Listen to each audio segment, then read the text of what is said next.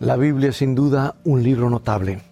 Ha sobrevivido a todos sus críticos, sobrevivido a siglos de prohibición y ha mejorado innumerables vidas. Tiene un poder que ningún otro libro tiene. Es un libro sobrenatural, es palabra de Dios. Ha hecho a los ladrones honestos. Ha vuelto fieles a los tramposos y sobrios a los borrachos. Ha transformado salvajes, beligerantes, que bebían sangre de caños humanos en personas rectas y amantes de la paz no es de extrañar que siga siendo el más vendido de todos los tiempos. Ahora lo más probable es que tengas tú una copia en tu hogar y es posible que solo tengas que agradecérselo a una niña que vivió hace más de 200 años. Te contaré esta historia maravillosa. En un momento más regresaré.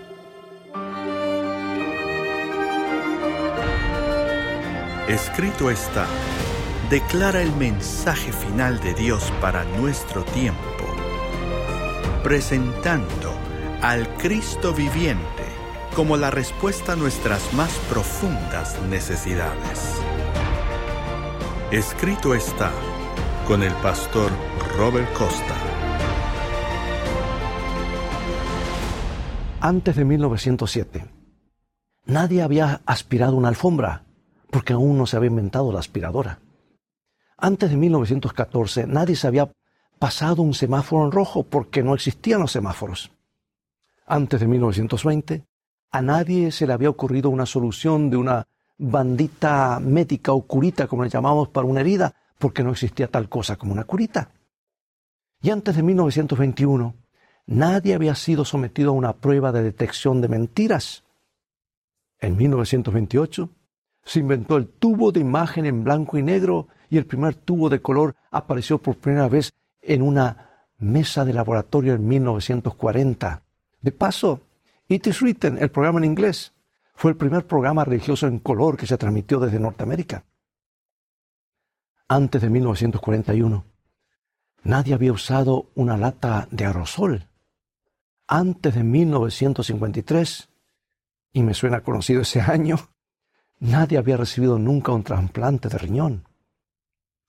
La cocción antiadherente apareció por primera vez en las cocinas en 1954 y nadie soñó con la cirugía ocular con láser antes de 1962. Y ahora tenemos la década de los 1970 que nos trajo discos, impresoras láser, bebés probetas y reproductores de VHS, que ya son historia de paso. La década de los 1980 nos trajo teléfonos celulares, animación por computadora, transbordadores espaciales, leche de soya y sistemas GPS. La década de los 1990 nos presentó la World Wide Web o Internet.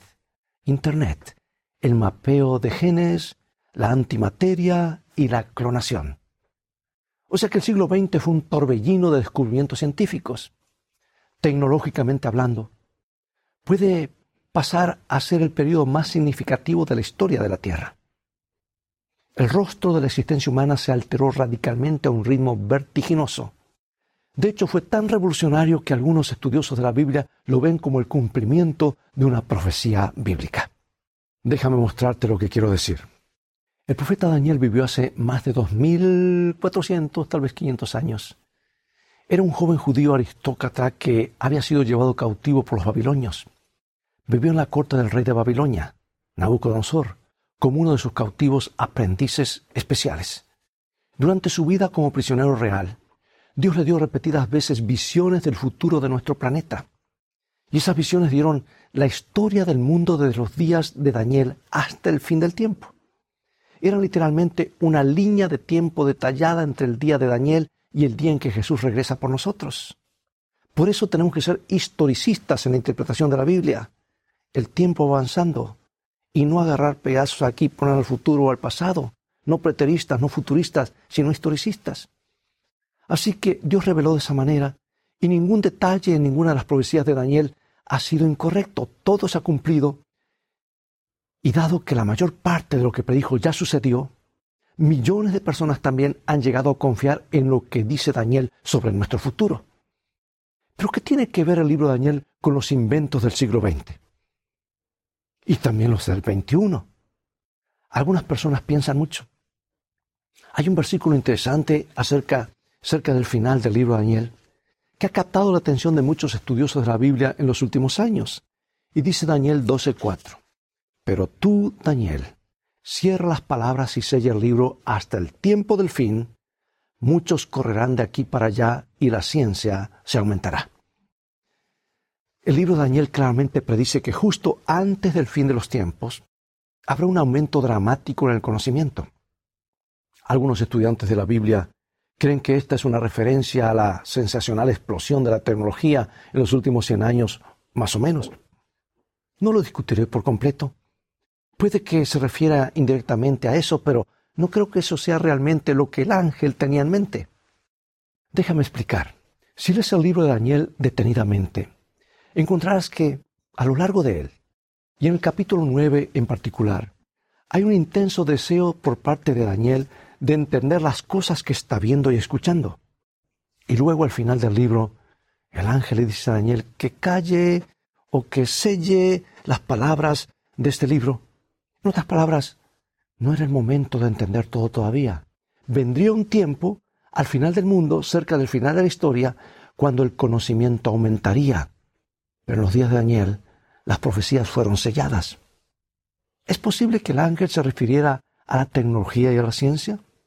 Supongo que lo es, pero creo que el ángel se refería principalmente a un tiempo en el futuro cuando habría un aumento dramático en el conocimiento bíblico.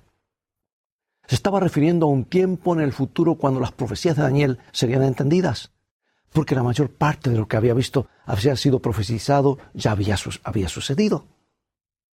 Verás, la profecía bíblica no se trata tanto de comprender cada detalle sobre el futuro, sino de comprender que Dios siempre ha estado obrando en la historia. La profecía bíblica está destinada a edificar nuestra fe mientras miramos hacia atrás y vemos su cumplimiento a través de la historia. Jesús enseñó este principio cuando dijo en San Juan capítulo 14, versículo 29, y ahora os lo he dicho antes que suceda, para que cuando suceda, creáis. En otras palabras, la retrospectiva es 2020, claro, una visión clara. La profecía bíblica nos dice lo que sucederá en el futuro, pero nuestro entendimiento más claro viene después de que se ha cumplido. El ángel le dijo a Daniel que vendría un tiempo al final de la historia cuando el conocimiento de la Biblia aumentaría a un ritmo explosivo. Entonces las profecías serían finalmente comprendidas en toda su plenitud. Y yo creo que la profecía de Daniel 8, 12, 4 se está cumpliendo en nuestros días y en nuestras épocas. El conocimiento bíblico y el estudio de la profecía bíblica literalmente se han disparado. Y aunque pocas personas se dan cuenta, es posible que tengamos que agradecerle a una niña pequeña, al menos en parte. Porque a lo largo del periodo de la historia conocida como la Edad Media, que duró más o menos 1200 años, 12 siglos, pocas personas tenían acceso a la Biblia. Incluso si pudieran tener una en sus manos, les habría servido de poco porque muy pocas personas realmente sabían leer. Es por eso que creo que la Edad Oscura es un buen nombre para este periodo de tiempo. La gente estaba literalmente en la oscuridad cuando se trataba de lo que decía el importante libro, la palabra de Dios. Pero entonces algo sucedió. La edad del oscurantismo no duró para siempre, porque las manecillas del gran reloj profético de Dios marcaban constantemente su camino hacia el tiempo del fin, cuando el conocimiento aumentaría dramáticamente. El próximo período de la historia después de la Edad Media ha llegado a ser conocido por algunos historiadores como el Gran Despertar. Hubo un gran una gran colección de movimientos independientes en todo el mundo que comenzaron a promover los estudios de la Biblia y la obra misional. El Evangelio fue llevado a todo el mundo de la misma manera que en los días de los primeros discípulos. Era el principio del tiempo del fin. Jesús dijo en San Mateo 24:14, y será predicado este Evangelio del reino en todo el mundo, para testimonio a todas las naciones, y entonces vendrá el fin. Comenzando a principios de 1800, la luz de la palabra de Dios literalmente barrió la faz del mundo como un incendio forestal. Y un tema que fue de particular interés para muchos estudiantes de la Biblia fue la profecía bíblica. había llegado el momento de entender lo que escribió Daniel. Pero para que la gente entendiera a Daniel y el resto de la Biblia, necesitaban tener una Biblia en sus manos. Y muy pocas personas lo hicieron. De hecho, al final de la Edad Media, la Biblia solo estaba disponible en un total de 67 de los 7.000 idiomas del mundo estimados. En otras palabras, solo estaba disponible para menos del 1% de los grupos lingüísticos del mundo. Y para empeorar las cosas, incluso si la Biblia estaba disponible en su idioma, lo más probable es que fuera demasiado caro comprar una. Todo eso estaba a punto de cambiar y Dios, escucha bien, usó una niña fiel nacida en la campiña galesa en 1784 para poner las escrituras a disposición de todo el mundo. Su nombre era Mary. Y más que nada en el mundo quería aprender a leer. ¿Por qué? Para que pudiera leer la Biblia por sí misma. Como la mayoría de las personas, solo tenía acceso a la Biblia cuando la escuchaba leer en la iglesia o en una reunión de oración. Pero ella quería más. Quería leerla ella misma y, no había ninguna escuela cerca que le enseñara a leer. Finalmente, cuando Mary tenía diez años, su padre llegó una noche a casa con una gran sonrisa en el rostro. Dijo, Mary, dijo, ha abierto una escuela a una hora de aquí y puedes empezar a asistir la semana que viene. Fue una respuesta a la oración. Y Mary tenía tantas ganas de leer que no le importaba caminar una hora hasta la escuela y rápidamente se convirtió en la primera en su clase. Para aprender a leer. Pero aprender a leer era solo la mitad del sueño de Mary. Todavía no tenía una Biblia propia. Y un amable vecino con una Biblia en galés le permitió venir todos los fines de semana a pasar tiempo leyendo su copia. Vivía a dos millas de la casa de Mary, y Mary iba todos los fines de semana y se asombraba con las historias de Jesús que leía. Había escuchado algunos de ellos en, en la iglesia, algunas historias o en las reuniones de oración, pero cuánto mejor podía leerla por uno mismo. La Biblia literalmente cobró vida para ella, y sus visitas de fin de semana pronto no fueron suficientes. De hecho, cada hora que pasó en, en la Biblia de su vecino solo avivó el fuego en el corazón de la pequeña Mary para tener una Biblia propia, una Biblia en galés. Entonces, a pesar de que eran prohibitivamente caros, comenzó a ahorrar sus centavos. Era imposible, aparentemente, comprar una, un ejemplar. Hizo trabajos ocasionales en el pueblo por cantidades exiguas de dinero, un centavito aquí, otro allá. Se dedicaba a la costura, criaba gallinas, vendía huevos, recogía leña, ayudaba a las madres locales en sus quehaceres y cuidaba de, los, de sus hijos. Casi no había trabajo tan pequeño que Mary no lo hiciera para ahorrar un poco de dinero para su Biblia. Y durante seis largos años, Mary ahorró sus centavos y no fue fácil. En un momento su padre se enfermó tanto que ya no podía trabajar. Y parte del dinero de la Biblia de Mary tuvo que ser destinada a la alimentación de la familia. Poseer una Biblia pareció un sueño imposible. Pero después de seis años, finalmente tuvo suficiente dinero para comprar su Biblia. Pero eso solo introdujo un nuevo problema. ¿Dónde conseguiría una Biblia en galés? Nadie en su pueblo tenía una a la venta. De hecho, casi nadie tenía una de ellas. Las Biblias galesas eran excepcionalmente escasas.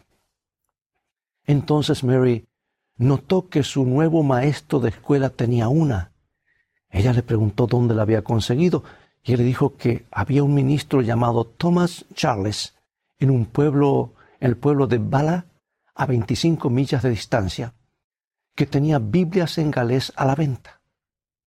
Solo puedes imaginar, comenzar a imaginar la emoción de Mary. Aunque no tenía ni 16 años, salió a pie y caminó todo el día por un terreno muy accidentado para conseguir su Biblia. Fue un viaje que quedaría inmortalizado en la historia y al menos en parte creo que también fue el cumplimiento de la gran profecía bíblica. Cuando Mary llegó a Bala tarde en la noche, llamó a la puerta de un ministro local, quien la acogió para pasar la noche. Por la mañana la llevó a ver al pastor Charles, que vivía cerca. Thomas Charles le dio la bienvenida a Mary y escuchó pacientemente mientras ella contaba su historia. Me encanta la Biblia, dijo. Me encanta desde que era una niña y escuché que lo leían en la reunión cuando iba con mi padre y mi madre. Y luego abrió la, la escuela cuando tenía 10 años y aprendí a leer y ahora quiero una Biblia propia. El pastor Charles apenas podía creer lo que escuchaba. ¿Y has recorrido 25 millas a pie para comprar una? preguntó. Sí, sí, dijo. ¿Y tengo el dinero para pagarlo? ¿Cómo conseguiste el dinero para una Biblia? Dijiste que tus padres eran tejedores y, y no creo que sean muy ricos. Oh, dijo, he trabajado y ahorrado durante seis años, Señor. Hice arreglos para los vecinos, reuní leña, crié pollos y casi todo lo que se le ocurra y ahora finalmente tengo lo suficiente. Y el dinero tinteneó suavemente en el pequeño monedero que apretaba con fuerza en sus manos. Thomas Charles miró al otro pastor y dijo, Señor Edwards, ¿no es esto triste? Ver a una jovencita tan valiente, tan inteligente y tan consecuente como cristiana recorrer 25 millas por una Biblia y no tengo ninguna de sobra, ni siquiera una. Y tampoco hay esperanza de conseguir una porque la sociedad de tratados religiosos se ha negado a imprimir más Biblias en galés. Eh, ¿Quiere decir que ni siquiera tiene una para esta pobre chica? preguntó el pastor. Ni siquiera una, dijo. Aquí hay dos o tres Biblias que ya han sido prometidas a otras personas y no me queda nada. Esas palabras cayeron como martillazos en los oídos de Mary. Estaba devastada y literalmente comenzó a llorar desconsoladamente, porque se iría a casa sin una Biblia después de tantos años de espera. La silla tembló bajo sus sollozos, y Thomas Charles se sintió repentinamente movido a compasión. Se levantó de su silla y puso su mano sobre la cabeza de María. Dijo, Mary, dijo, tendrás una Biblia, pase lo que pase. Una de estas Biblias va para un hombre que también puede leer inglés, así que le daré la suya. Fue a una librería y consiguió una Biblia en galés para Mary. Y la adolescente emocionada caminó de regreso 25 millas hasta su casa ese día para comenzar a leer su propia Biblia. Y después de que ella se fue, el pastor Charles comenzó a soñar. Es que la historia de Mary lo conmovió tan profundamente que fue una reunión de la Religious eh, Tract Society en 1802 y les contó lo que había sucedido. Y cuando terminó, pidió a los miembros que consideraran formar una nueva sociedad dedicada a imprimir y distribuir Biblias en galés. ¿Les gustó la idea? Un ministro bautista de nombre Joseph Hughes quedó tan conmovido por la historia de Mary que se puso de pie y dijo, Señor Charles, tu llamamiento, tu llamado fue muy conmovedor. La historia de esa joven es desgarradora y su historia es la historia del mundo entero. Seguramente se podría formar una sociedad para este propósito. Pero si empezamos una para Gales, ¿por qué no para Gran Bretaña? ¿Y por qué no para el mundo? Ese día de diciembre nació la Sociedad Bíblica Británica y Extranjera y tuvo su primera reunión el 7 de marzo de 1804 y se recaudaron 700 libras esterlinas para comenzar la impresión y distribución de Biblias en todo el mundo. La hora en el reloj de Dios había llegado. El gran despertar tuvo su catalizador y se abrió el camino para que millones de cristianos comprendieran las maravillosas profecías de la Biblia. Había llegado el momento de aumentar el conocimiento. Una niña con una fe inquebrantable allanó el camino para que todo el mundo leyera lo que escribió Daniel. Recuerda cuando Mary hizo su famoso viaje a Bala en 1800. La Biblia solo estaba disponible en 67 idiomas. Para el año 1900 estaba disponible en 524 idiomas. Y la Sociedad Bíblica Extranjera había distribuido casi 204 millones de copias. Mary nunca hubiese soñado que jugaría un papel tan importante en los planes de Dios para el planeta Tierra. Era esa una simple chica de campo que Dios usó para poner la Biblia en manos de literalmente millones de personas. Gracias a ella, innumerables miles de personas estarán en el cielo. Tal vez incluso incluyéndote a ti. La primera Biblia en idioma extranjero que imprimió la sociedad fue para Canadá. Estaba en idioma Mohawk, traducido por eruditos Mohawk en la Reserva de las Seis Naciones en el sur de Ontario. Durante la Guerra Revolucionaria estadounidense, el jefe Joseph Brandt, como se le conocía en el Imperio Británico, se puso del lado de los leales que terminaron en Canadá. Y cuando terminó la guerra, los Mohawk lo habían perdido todo, incluso sus hogares. Y el gobernador general Frederick Haldimand otorgó a Joseph Brandt y los Mohawk un terreno de 675 mil acres cerca del estado actual de Bradford, Ontario. Joseph Brandt, a pedido del rey Jorge III, construyó una iglesia en 1875, mejor dicho, 1785. Hasta el día de hoy sigue siendo la iglesia protestante más antigua de Canadá y la única capilla real fuera de Gran Bretaña. Y cuando se construyó, el jefe Brandt decidió que lo más importante que podía hacer por su gente era proporcionar la Biblia en su propio idioma. Tradujo el Evangelio de Marcos al Mohawk. En años posteriores, la Sociedad Bíblica de Gran Bretaña reconoció la necesidad de distribuir más Biblias entre los Mohawks, por lo que se le pidió al jefe John Norton, su nombre en inglés, que tradujera el Evangelio de Juan. Y esa traducción, completada en 1804, se convirtió en la primera Biblia en idioma extranjero que la sociedad jamás publicó. Y el entusiasmo por distribuir Biblias se extendió rápidamente desde la reserva de los seis, seis naciones por todo Canadá. Y en 1807 comenzaron a aparecer sociedades bíblicas locales y otras en Estados Unidos y en otros países. Y muchos años después, en 1904, esta colección suelta de sociedades bíblicas se unió para formar la Sociedad Bíblica Canadiense, por lo menos en el país del norte, que está con nosotros hasta el día de hoy. Y se formaron otras sociedades bíblicas en América y alrededor del mundo. Lo más probable es que tengas una Biblia en tu hogar que fue impresa por la sociedad bíblica. Tengo varias y tengo que agradecer a una niña en Gales. Tenía tanto amor por la palabra de Dios que dedicó cada momento de su vida a asegurarse una para ella. Si Dios pudiera usar a una humilde campesina para iniciar el cumplimiento de una profecía de 2500 años, me pregunto, ¿qué estará esperando hacer contigo? El trabajo de difundir el mensaje de este libro aún no ha terminado, amigo y amiga. Ya casi llegamos, pero no del todo. Dios está esperando que más y más personas como Mary den un paso de fe sencilla y se dediquen a Él. Él te está esperando. Imagínate lo que podría pasar. Tal vez hoy nunca hayas leído o estudiado la Biblia. Tal vez no la has estado estudiando como deberías. Tal vez nunca hayas tenido la oportunidad de ver lo que una niña galesa encontró en ese libro hace más de 200 años. ¿No crees que es hora de descubrir lo que Dios tiene planeado para ti? Mary descubrió que simplemente no podía decir no a alguien como Jesús. Me pregunto, ¿Qué pasaría si abrieras este libro y abrieras tu corazón hoy al Dios de este libro? Acompáñame en oración. Padre Celestial, hoy nos ha conmovido la historia de una niña que solía traer buenas noticias a un mundo moribundo.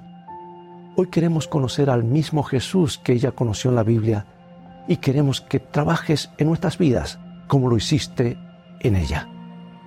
Sentimos que Jesús viene pronto y queremos ser parte de tus planes. Toma nuestras vidas tal como son. Perdona nuestros pecados y úsanos. Oramos para alcanzar un mundo perdido para Jesús. Oramos todas estas cosas en el nombre de Jesús. Amén.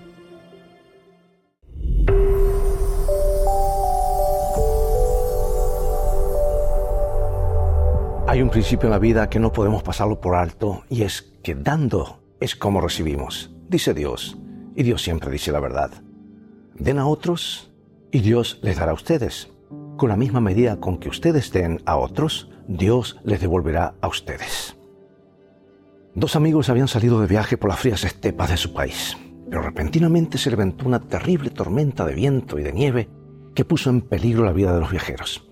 La gran distancia en que se encontraban a la población más cercana los obligó a continuar aceleradamente el viaje, pero poco después, uno de ellos se sintió exhausto y le expresó a su amigo el deseo de descansar un momento en medio de la nieve. Ahora, si se detenían, ambos corrían el riesgo de morir congelados. De modo que el menos cansado se puso firme e impidió que su compañero se detuviera en el camino. Además, le comenzó a friccionar y a mover los miembros semi-endurecidos. Y como resultado, ambos entraron en calor, tanto el que recibió como el que dio los enérgicos masajes. Y enseguida continuaron el viaje, y así se salvaron de una muerte segura. Amigo y amiga, en el viaje de la vida, a cada paso nos encontramos con espíritus congelados por la apatía, la indiferencia, la maldad o el dolor. Parecería tratarse de personas abatidas por las tormentas del mal y la desorientación. Y si nuestra actitud frente a estos desdichados compañeros de viaje fuera solo de contemplación, ¿podríamos soportar verlos sucumbir en medio del camino? En todo lugar, ya sea en el hogar, en el taller, en la oficina, en el aula, quizá en la calle, la necesidad del hermano nos puede dar ocasión de brindar calor humano y ayuda fraterna. Con esta ventaja de que el que da también recibe, porque eso no falla, como ocurrió con el viajero del relato, ¿verdad? Quien por haber evitado el congelamiento de su compañero, lo evitó en sí mismo también. Es sembrando en el terreno ajeno como cosechamos en el nuestro, en nuestro propio terreno. Es procurando la felicidad del hermano como encontramos también la nuestra. Es compartiendo el bien con el prójimo como recibimos copiosas bendiciones del Altísimo. ¿Crees en esto? Dios te bendiga y recuerda, el viaje de la vida, las cosas han de terminar bien si tienes a los principios de la Biblia como tu GPS y a Jesús como tu guía, porque esa es siempre una mejor manera de vivir.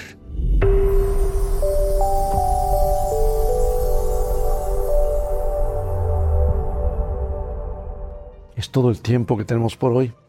Ha llegado el momento de despedirnos y espero que el tema de hoy haya sido una inspiración para ti. Esta historia de Mary Jones es realmente conmovedora. Lo dio todo por un ejemplar de la palabra y de allí fue una chispa para que tú y yo hoy tengamos la palabra de Dios en tantos idiomas. Había llegado el momento profético de Dios y Dios permitió que su palabra fuese a todo el mundo en prácticamente cada idioma. Te animo a estudiar este libro. Visítanos en nuestro sitio de internet escritoestá.org y allí podrás obtener muchos estudios bíblicos para profundizar más en este bendito libro y tú compartirlo con otros y ser un canal de bendición. Dios te bendiga y te guarde y recuerda, escrito está, no solo de pan vivir al hombre, sino de toda palabra que sale de la boca de Dios.